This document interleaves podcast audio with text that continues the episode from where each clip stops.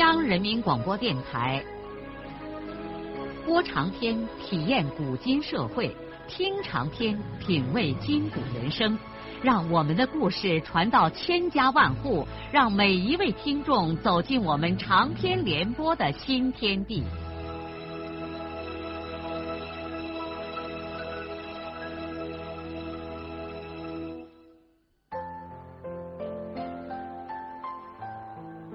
听众朋友，请继续欣赏荣获茅盾文学奖的、由中国文联出版社出版的路遥的长篇小说《平凡的世界》，由李野墨演播。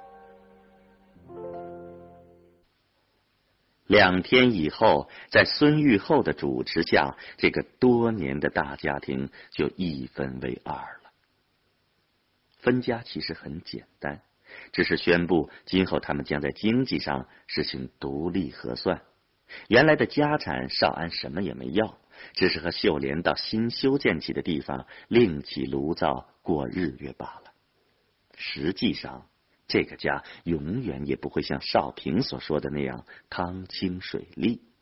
首先，虎子就分不开。这小家伙名义上是分过去了，可是他离不开爷爷和奶奶。孙玉厚老两口也离不开这个宝贝孙子，可是不管怎么样，家总算是这样的分开了。分家以后，少平立刻就和父亲谈他自己的出路。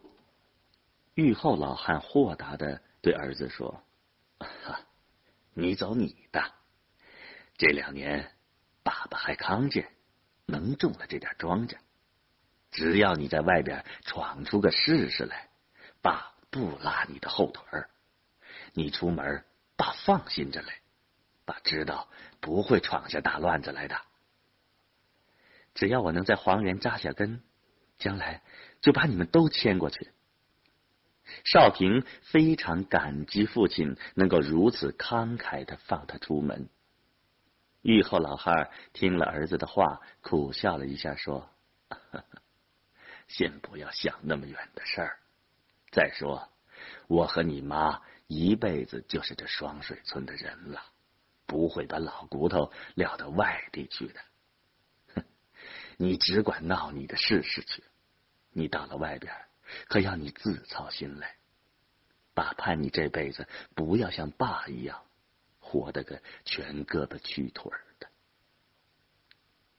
少平的心里头。陡然间生出一种悲壮的情绪来，他想，就为了爸妈对自己的这份热爱和希望，也得好好的活这辈子人呢。在村里办好了迁移手续之后，少平准备到罐子村和元溪县高中分别的去看看姐姐和妹妹，然后就直接返回黄原。离开双水村的那天，父母亲和大哥大嫂一直把他送到村头，母亲哭出了声，惹得全家人都眼圈红了。是的，这次出门不比往常，这意味着他孙少平不再属于双水村，而将成为另一个陌生地方的公民。少平顺路先到罐子村看望姐姐，兰花一见他，什么也没说，先哭上了一鼻子。王满银几乎一年没有回家来，姐姐一个人又种地又带两个孩子，操磨的像个老太太一样了。酸楚和愤怒使少平的心情久久不能平静。他在姐姐家留了几天。帮着姐姐把一些主要的秋庄稼割倒在地里。不久，爸爸和哥哥会来帮助背运和碾打的。临走的时候，他又给姐姐放下二十块钱，让姐姐去粮盐买油。然后，少平怀着极其痛苦的心情，从罐子村搭上了去元溪县的长途公共汽车。从元溪县汽车站出来，走在那条熟悉的石板街上，闻着空气中亲切的炭烟味儿，一种怀旧的情绪立刻弥漫在他的心头。不知为什么，他突然记起了几句诗。在诗人贾冰的影响下，他后来也读了不少的诗。他在心里头默默的念着。往昔的回忆使我们激动，我们重新踏上旧日的路，一切过去日子的感情又逐渐活在我们的心里，使我们再次心紧的是曾经熟悉的震颤。为了回忆中的忧伤，真想吐出一声长叹。少平一边从街道上往过走，一边泪眼朦胧的寻找着过去涉足过的角角落落，一直走到十字路口附近，他才使自己镇定了下来。他看见现在的元溪城似乎比往日要纷乱一些，十字街北侧已经建立起了一座三层楼房。县文化馆下边正在修建一个显然规模相当可观的影剧院，水泥板和砖瓦木料堆满了半道街。元溪河上在修建大桥，河中央矗立起几座巨大的桥墩。拉建筑材料的汽车繁忙的奔过街道，城市上空笼罩着黄漠漠的灰尘。街道上出现了许多私人货摊和卖吃喝的小贩。虽然没有预集，人群仍然相当的拥挤和嘈杂。少平突然听见旁边有人喊他的名字，他回过头一看，原来是薄女子侯玉英。侯玉英怀里头抱个孩子，一瘸一拐的从一个白布帐遮盖着的货摊上转出来，走到了他面前。我一眼就认出了你了，侯玉英很兴奋的笑着，她比过去胖了许多，脸蛋像个圆面包似的。少平指着侯玉英怀里的孩子说：“这是哈我的，四个月了。云云，给叔叔笑一笑。”侯玉英用手指头在孩子的下巴上按了按，那个孩子就咧开小嘴笑。少平把孩子从伯女子手里接过来，在这个胖小子的脸上亲了亲，又递给了侯玉英，问他：“你什么时候结婚的？”“ 前年国庆节。”“你看不上咱，咱没等头，就寻了男人呗。”侯玉英虽然大方的说了句玩笑话，但是脸已经通红了，少平的脸也红了。他还从来没有遇见过一个女的当面跟他说这种话。那，你爱人干啥着嘞？侯玉英扭过头，朝着那个白布帐下边指了指。少平看见一位头发留得很长的青年正在殷勤的为顾客拿东西找钱。他也是个待业青年，去年。我爸给我们办了一个营业执照，我们俩就干上了这个营生，生意还不错。哎，下午到我们家去吃顿饭吧。两年多没见你了，还以为你死了。我嘛，一直还忘不了你。侯玉英竟然羞愧的低下了头。少平已经很不自在了，国女子站在大街上说这种话。他只好客气的说：“不了，我还要到中学去找我妹妹。以后我到城里头再去你们家。你快忙你的吧，我走了。”少平慌忙的给侯玉英打了个招呼，就告辞走了。他紧张的穿过街道，尽量使自己淹没在仇人广众之中。一直到通往中学的石坡路上的时候，他的心跳才恢复了正常频率。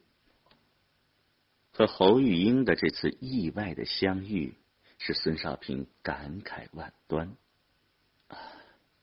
时过境迁，他们这一茬人已经开始各自寻找自己的归宿了。同学之中，有的已经结婚，并且有了儿女。安安稳稳的过起了光景日月。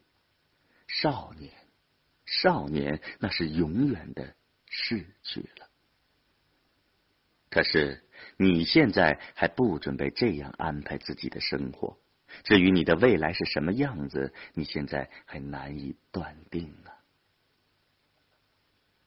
等到少平在中学见到妹妹之后，很快的就换了另一种心情。他高兴的看见妹妹已经长成了大姑娘，身材高挑而挺拔，乌黑的头发剪得齐齐整整。少平心里骄傲的想：妹妹就是到了黄元城，也是最漂亮的姑娘。他给兰香带来了在黄原买的那身实心的衣裳和两条天蓝色拉毛围巾，其中有一条是送给金秀的。兰香和金秀在学校大灶上给少平买了白馍和两份假菜，兄妹三个在他们的宿舍里吃了下午饭。吃饭的时候，金秀不断的询问他哥和他爸的情况。第二天，兰香撵到汽车站去送少平。等车的时候，他忍不住的哭了。少平劝慰妹妹说：“别哭，我知道你为分家的事伤心，你不要怕，有二哥来。你好好念书，有什么困难就给我写信，寄到你金波哥那儿，我保准能收到。你千万不敢影响学习。”你快要考大学了，二哥这辈子怕是进不了大学的门了。可我特别希望你能考上大学，咱家可就看你争这口气了。兰香把脸上的泪水擦净，一边听少平说，一边点着头。中午，少平上了公共汽车，直奔黄元城。在黄源汽车站下车之后，他身上只剩下了五毛钱。他除过留够了一张车票的费用，把所有的钱都分给了爸爸、姐姐和妹妹。现在他等于赤手空拳的返回到这个严厉的城市。眼下正是城里下晚班的时候，自行车如同洪水一样的从他面前流过。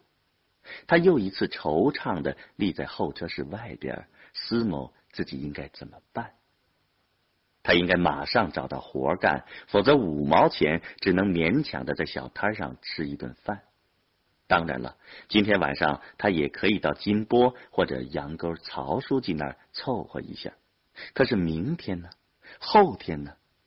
所以先得有个立脚之地，有饭吃，能赚点钱。然后才可以考虑其他的事情。在他这样想的时候，他的两条腿已经开始不自觉的向着东关大桥头移动了。当他混入大桥头的劳力市场的时候，太阳就快要坠入麻雀山的背后。一些失去信心的懒工汉已经开始退出了这个地方。少平焦灼的立在砖墙边上。绝望之中，还带着一丝侥幸的希望，等待着有没有包工头来招工。他的愿望随着黄昏的降临而渐渐的破灭。他突然想，能不能到原来干活的工地上去碰碰运气呢？他知道那个工程还没有完。只是一般的说来，他中间辞工的空缺，很快的就会有人补上的。尽管毫无把握，少平还是过了黄源河的大桥，向物资局的工地走去。他拿着剩下的五毛钱，买了一盒用作交际的纸烟，在工地上转了几圈，才找到了工头。由于他现在穿了一身新衣服，工头几乎认不出他来了。少平把那盒纸烟塞到了工头的口袋里，说：“我是孙少平，我现在又回来了，我没活干，看能不能再上你的工啊？”工头看来记起了这个干活不要命的小工，他想了想说：“啊，本来人手满了，可一个人嘛。”这你来吧，少平高兴的几乎要跳起来。他先到工地的灶上扒了两碗干饭，然后就一路小跑着到城东关金波那儿去取他的那卷破烂行李。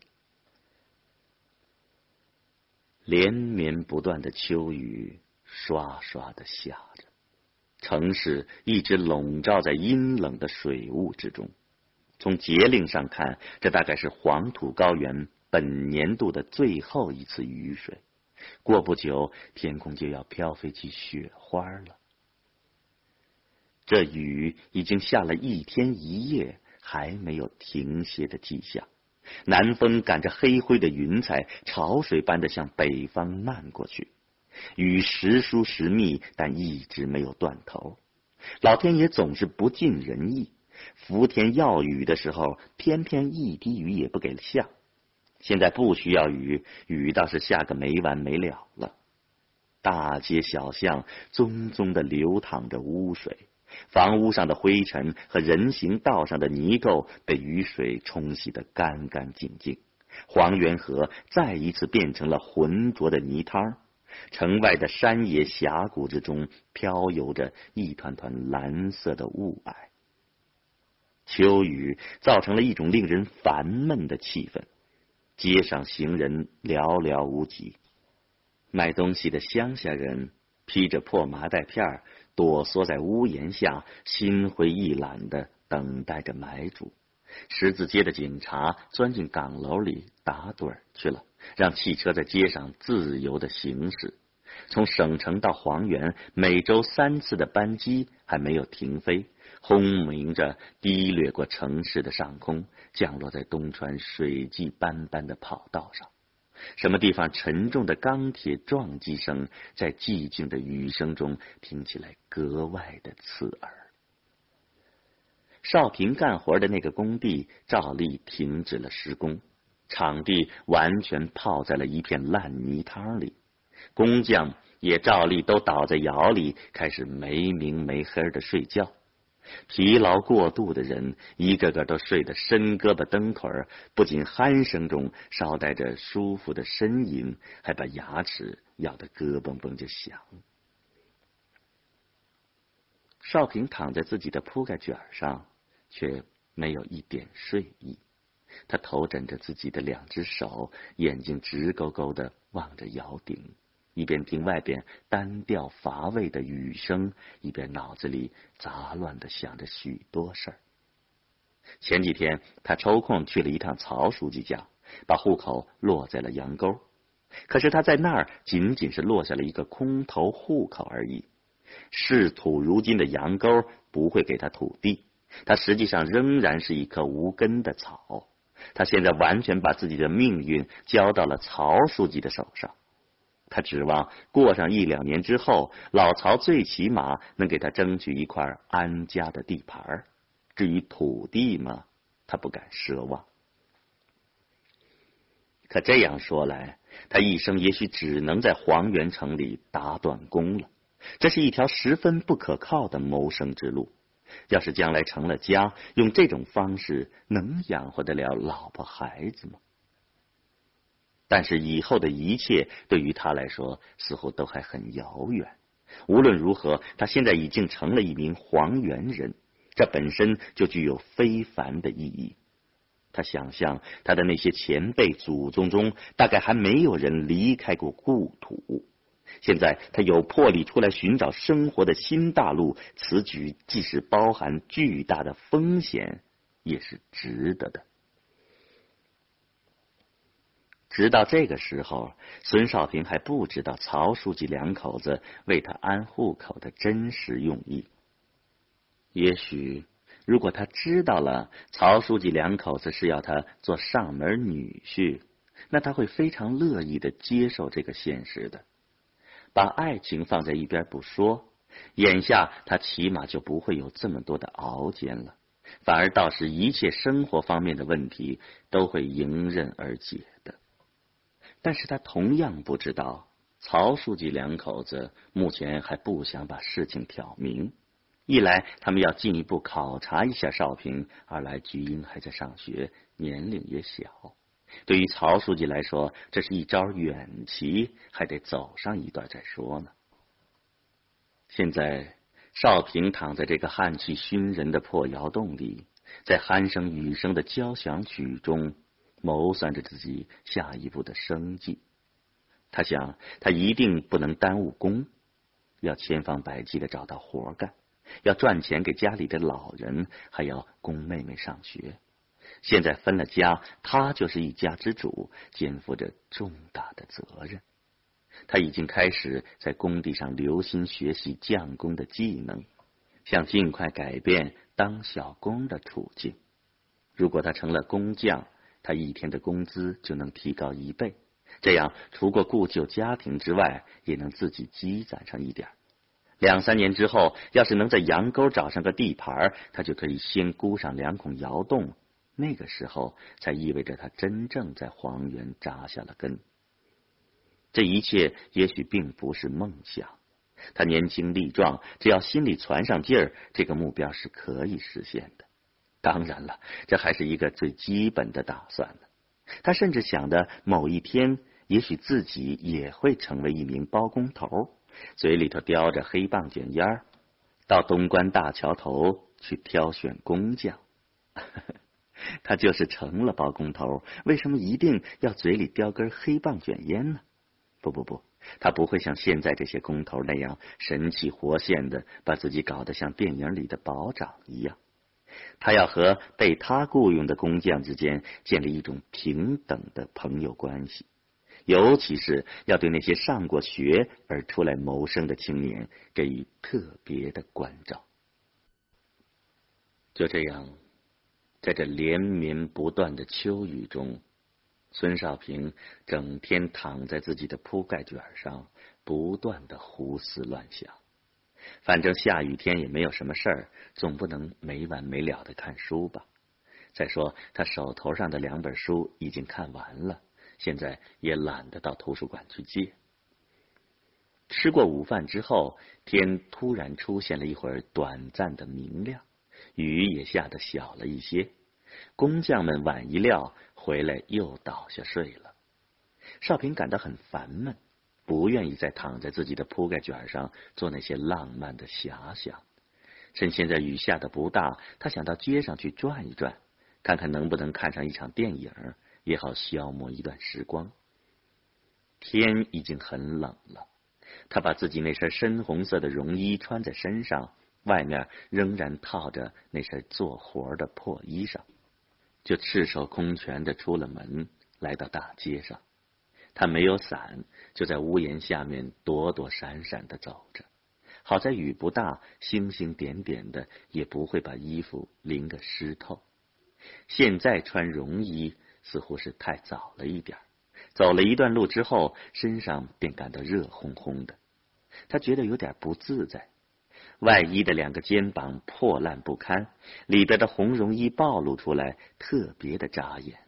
从这身新旧悬殊、不伦不类的衣服上，一眼就能看出来，他是个地道的乡巴佬。但是少平放心的是，这儿没有多少熟人，街上谁有兴趣去注意他的这身穿戴呢？他便尽量的把这种别扭抛开，自由自在的在黄原街上逛荡。雨中的街道难得清静，稀稀拉拉的行人脸都被雨伞遮挡着。所有的商店虽然都照常开门营业，但是没有多少人光顾。就这样，少平不知不觉的溜达到了南关。这儿离地委不远的地方有一座本城最大的影剧院，他很想去碰碰运气，看现在放不放电影。